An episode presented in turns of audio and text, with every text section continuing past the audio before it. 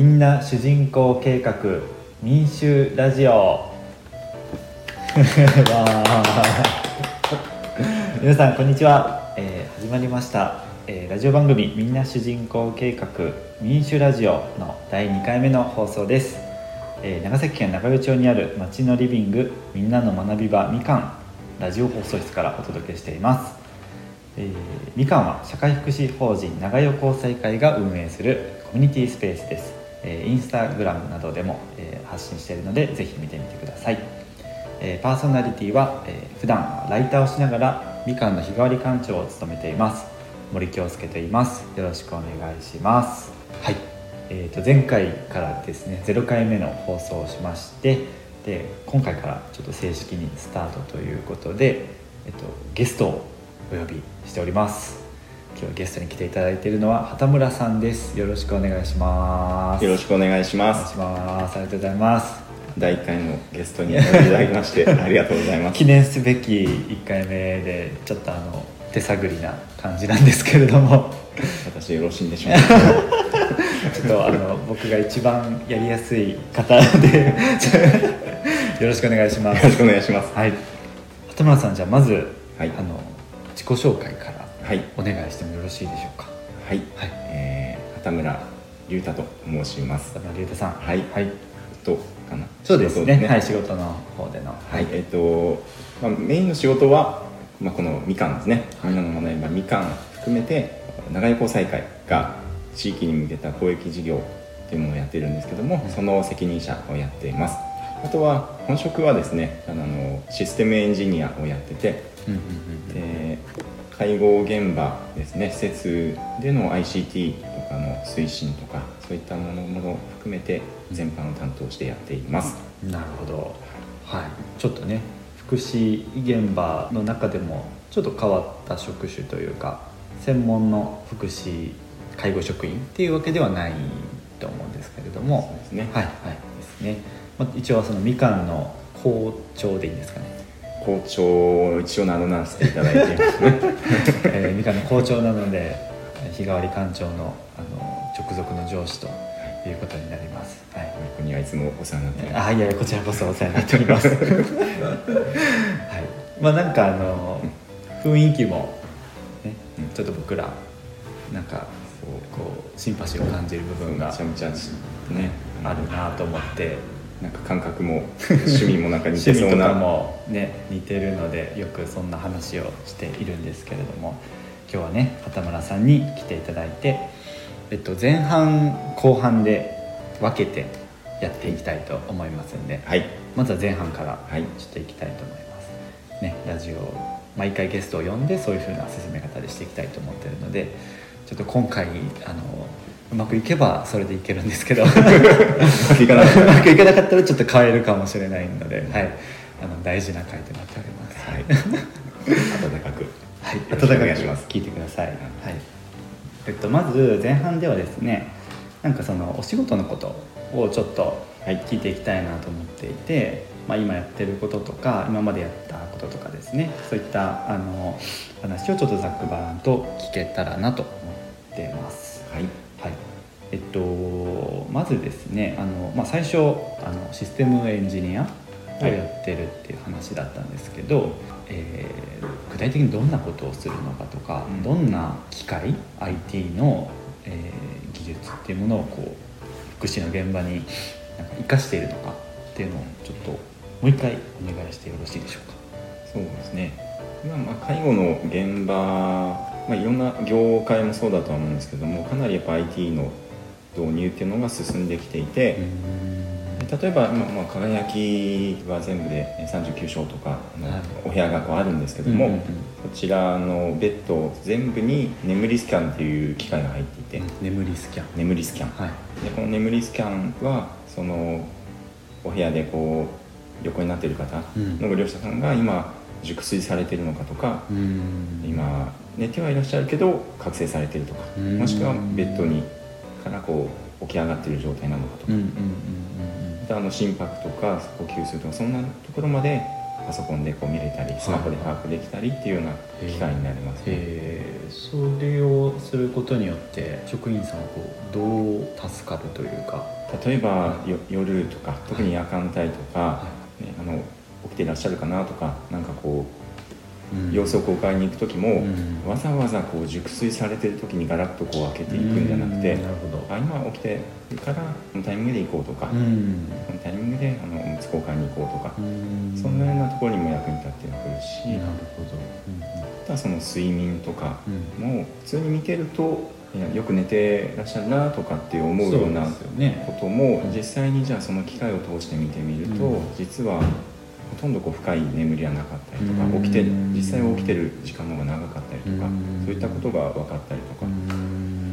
そういったところにも役に立ってきますね。すごいですね。それはなんか見ただけじゃ分からないけどまあなんかこう計測したりとかベッドにそういうのをあの導入することで眠りの質も分かるし職員の人のこの仕事の効率もなんか上がるみたいな。上がるっていうもうお互いにご利用者さんにとってもなるほど。負担の少ない介護になるし介護する職員にとっても親の楽になるなるほどね。なるほど。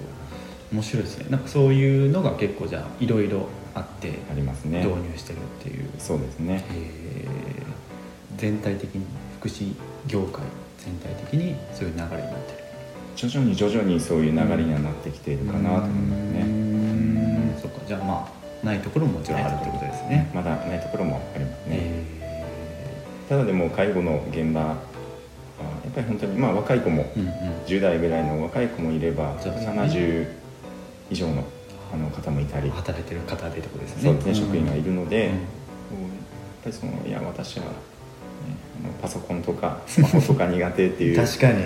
方もやっぱりたくさんいらっしゃるのでありそう、うん、そんなところのこうサポートも丁寧にやっていきたいなというふうに思ってますよくね輝きに。畑村さんあのみかんの所属ではいらっしゃるんですけどもう結構あの輝きの方に、ね、仕事で行くことが多くてなんか機械のセッティングとかね、あの忙しそうにされてるなといつも思っております。はい、今年はいろいろこう輝きの方にもちょっとこう肘を置きながら、ね、職員のこうサポートをしていければなというふうに思っています、なるほど、はい、ありがとうございます、まあ、そんなお仕事をしているということですね。はい、はい、えっとまあそれとあと、えー、最近ですねちょっと2人であのちょっと前何ヶ月か前ですかね表彰式にあの2人で出席したことがあったんですけれども、はい、はい、結構長崎県のあのきちっとした会だったんですけれども、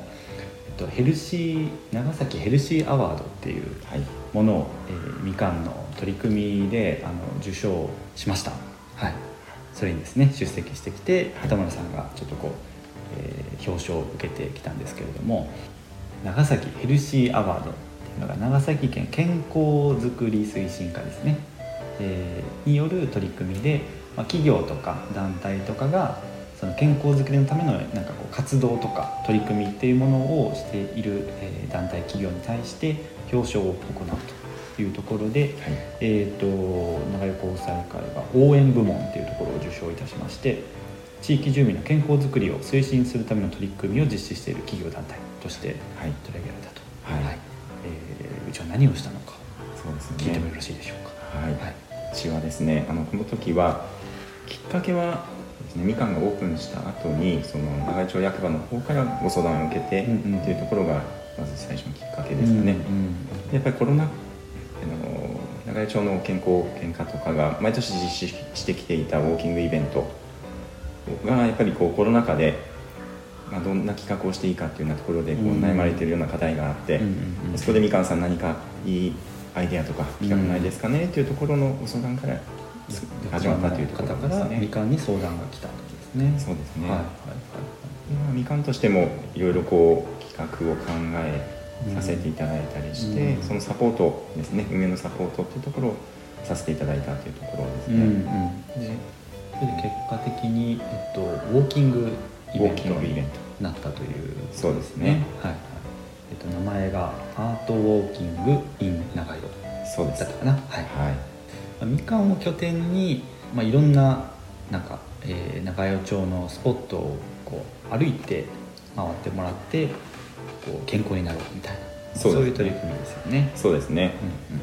実際にこのアートウォーキングでは2つコースをはいはい。設定していて、うんカレンダーコースカレンダーコース。ス。もう一つがあとお弁当コースというその2つをお弁当コース。実施しました、うんカレンダーコースは12箇所の町内の店舗さんに協力をししていただいて、その1店舗1店舗にうちのスタッフが、うん。あの描いたアート作品のあるかカレンダーですね、をそれぞれ12種類をそれぞれに置いてもらって、それを集めて回って。あれですよね。1枚に1ヶ月分のカレンダーが載ってて乗ってて。集めると、え1年分のはい。カレンダーが出来上がるみたいなね、そうですね。ですね。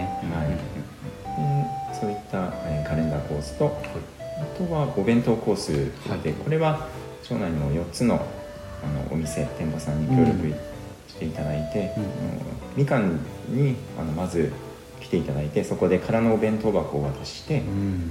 でそこから4つのお店に回っていくたんびにおかずが1個ずつ増えていくと。うん。で最後みかんに戻ってきたら、まあ、万歩計の歩数に応じてですね、はいはいそそこであのさつまいもご飯を詰めてもらってうん。完成という、お弁当箱が完成すると。完成ですね。これねみたいな、ね、企画ですよね。本当これが人気で、うん。もうあっという間に埋まってしまって、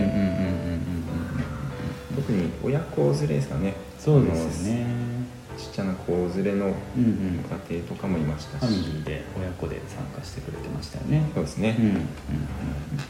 そんなと取り組みをして、えーまあ、そのそもそもあの長与町の人たちがよく歩いてるというかウォーキングしてるっていうところではい。健康のね取り組みっていうのはあの町を挙げてはい。過去あの昔からやってたっていうところでなんか皆さんねすごい参加してましたよね積極的に。ね。結構何度も参加された方うんもいたし、高齢の方もすごい参加してたし。そうですよね、うんうんうんうんうん。すごくこう楽しい雰囲気だったなというのを覚えております。はい楽しかったですね、うんうんうんっていう、まあ、取り組みがですね、えー、平時アワードっていう、えー賞をありがたいことに受賞、えーしまして。であのサッカー選手の大久保選手からねはい。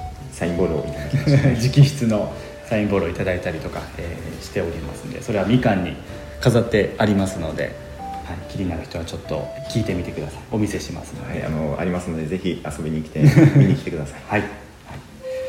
はい。ということでちょっとおはお時間がねいい時間になってきたので前半は、えーこれぐらいにして終わりたいと思いますので後半でまたあの畑村さんのちょっと昔話とかプライベートなこととか 聞いていきたいと思いますんではい。よろしくお願いします、はい。引き続きよろしくお願いします、民衆ラジオ、えー畑村さんゲストの会の、えー第1部を終わりたいと思います。ありがとうございました。ありがとうございました